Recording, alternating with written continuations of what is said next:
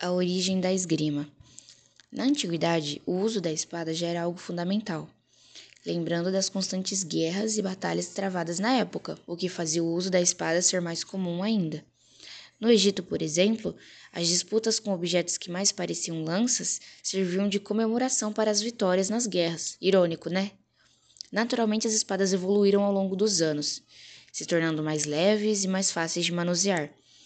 Porém, por conta da invenção da pólvora, isso reduziu a utilização das lâminas em batalhas, e restou para o lado esportivo manter a tradição viva. Os primeiros esgrimistas reconhecidos foram os franceses Danner, Lafalgère e Roa Louis. Eles estavam entre os mestres que participaram do encontro que começou a definir realmente a técnica da esgrima. Desse modo, surgiram as regras que consideravam a maneira de tocar a espada no rival mais importante do que o local do golpe.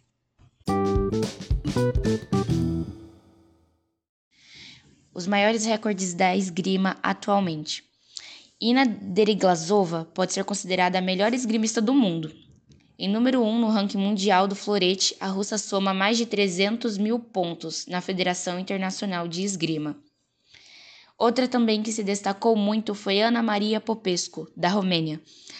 ela teve a melhor pontuação pela primeira vez em 2007 e 2008, somando 99.999 pontos, e a melhor pontuação em 2017 e em 2018, somando 179 mil pontos na modalidade espada.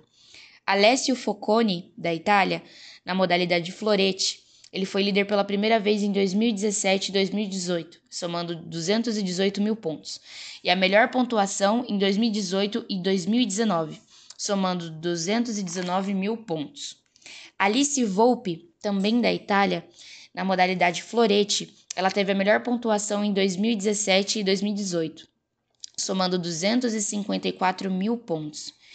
Eli Dershowitz, dos Estados Unidos, na modalidade sabre, ele foi líder pela primeira vez em 2017 e em 2018, somando 249 mil pontos. Elisa de Francisca, da Itália, na modalidade florete, ela foi líder pela primeira vez em 2010 e 2011, somando 99.999 pontos, e ela teve a melhor pontuação em 2015 e em 2016, somando 218 mil pontos. Gergely Siklosvi, da Hungria, na modalidade espada. Ele foi líder pela primeira vez em 2020 e em 2021, somando 184 mil pontos. Como eu já disse, a Ina Deriglasova, da Rússia, na modalidade florete, ela foi líder pela primeira vez em 2016 e em 2017, com 254 mil pontos, e a melhor pontuação em 2019 e em 2021 de 309 mil pontos. Ela é considerada a melhor esgrimista do mundo, do nosso mundo atual, da nossa época agora.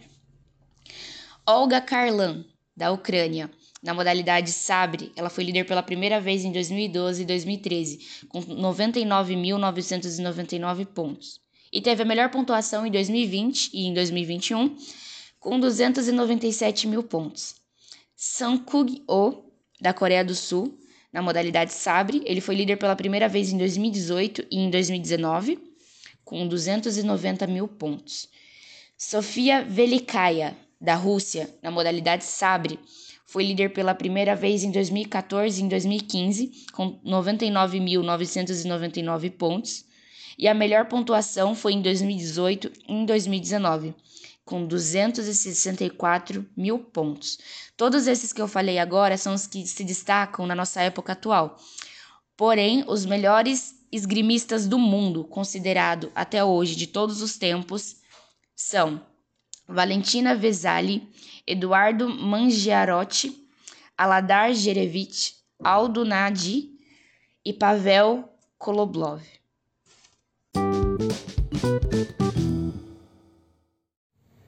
A história da esgrima nos Jogos Olímpicos começou bem cedo. Desde 1896 já havia alguns vestígios sobre esse esporte. Porém, ele só passou a ser federado internacionalmente em 1913 e depois disso que veio seu primeiro campeonato mundial, que ocorreu em 1929 em Paris. E foi desde lá de trás, mais ou menos em 1896, 97, que a esgrima nunca mais deixou de estar presente em alguma edição das Olimpíadas. Dentre as principais características e curiosidades da esgrima, inclui o maior, ou melhor, um dos maiores né, esgrimistas da história das Olimpíadas, que foi o italiano Eduardo Mangiarotti.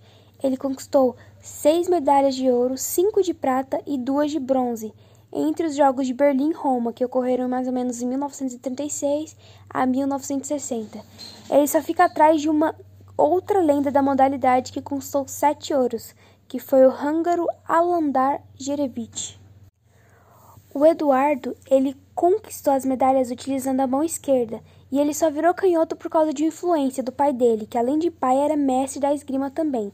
O nome dele se chamava Giuseppe Mangiarotti. A arte da esgrima, ela era basicamente uma tradição familiar. Então, o Giuseppe, ele não ia deixar de ensinar a esgrima, que era um esporte muito importante para eles, e era uma tradição familiar para o seu filho, Eduardo. Então foi o que aconteceu. A partir de que eles completassem oito anos de idade, o seu pai ia lá e começava a ensinar sobre o esporte. Na, teve uma exceção, né, que foi no caso do caçula Eduardo. O pai dele fez um esforço extra. Ele ensinou o menino a empurrar a espada com a mão esquerda para surpreender o adversário nos duelos, que era algo que nem sempre ocorria e o resultado foi quase imediato. Aos 11 anos, ele já era campeão italiano júnior. Então, diferente dos outros irmãos, por mais que fosse uma tradição familiar, é, o Eduardo ele foi meio uma pessoa, ele foi um dos irmãos que teve o dom de aprender a arte é, de uma forma mais aperfeiçoada. É tanto que ele obteve resultados bem mais rápido do que os outros irmãos. Uma outra curiosidade bem importante foi chamada do ouro à política. Aconteceu com o francês Jean-François Lamour. Ele sofreu com uma gozação e uma zoação dos colegas, porque ele era o único do grupo do time francês que ainda não tinha subido ao pódio olímpico. Então, quatro anos mais tarde, ele chegou lá e foi campeão, no sabre individual dos Jogos de Los Angeles, que ocorreu em 1984. Mas aí houve um boicote comunista e daí fez com que esse título de Jean François fosse desdenhado da, na própria França, recebendo o apelido de medalha de chocolate. Depois de muito tempo e alguns acontecimentos, o Jean-François Lamour ele resolveu atacar em outra área, no caso a política. Ele também teve sucesso, já que ocupou recentemente, recentemente o cargo de um ministro da Juventude e dos Esportes da França.